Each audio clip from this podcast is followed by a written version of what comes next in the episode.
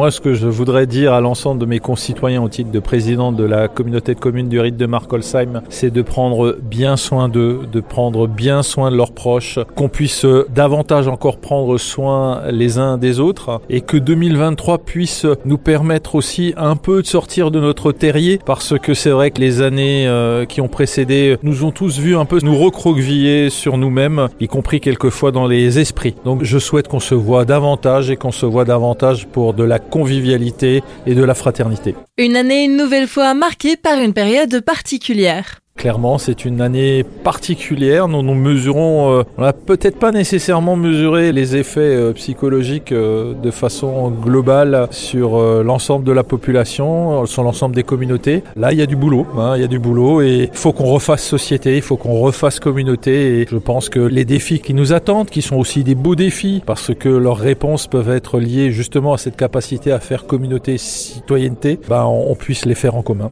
Et en cette année 2023, que pouvons-nous souhaiter à la communauté de communes du RID de Markelsheim? Moi, ce que je souhaite, c'est que euh, la communauté de communes acquiert encore plus de visibilité auprès de nos concitoyens, que les gens comprennent que cet établissement public de coopération intercommunale est au service des habitants de ce territoire, qu'elle porte une ambition pour ce territoire, celle de pouvoir se dire on peut vivre dans le rite de Markolsheim en y trouvant l'ensemble des services, en y trouvant euh, des emplois, en y trouvant une nature qui est préservée. Quelques projets aussi qui pourront voir le jour pour l'instant, les projets sont en gestation. 2023 euh, nous verra évidemment voter un budget euh, lié euh, à des problématiques d'économie d'énergie, de transition énergétique. Il y aura également, je l'espère et je croise les doigts, ce projet emblématique du début des travaux sur le canal du Rhône-Rhin qui va sensiblement modifier le paysage et quelque part l'attractivité de notre territoire.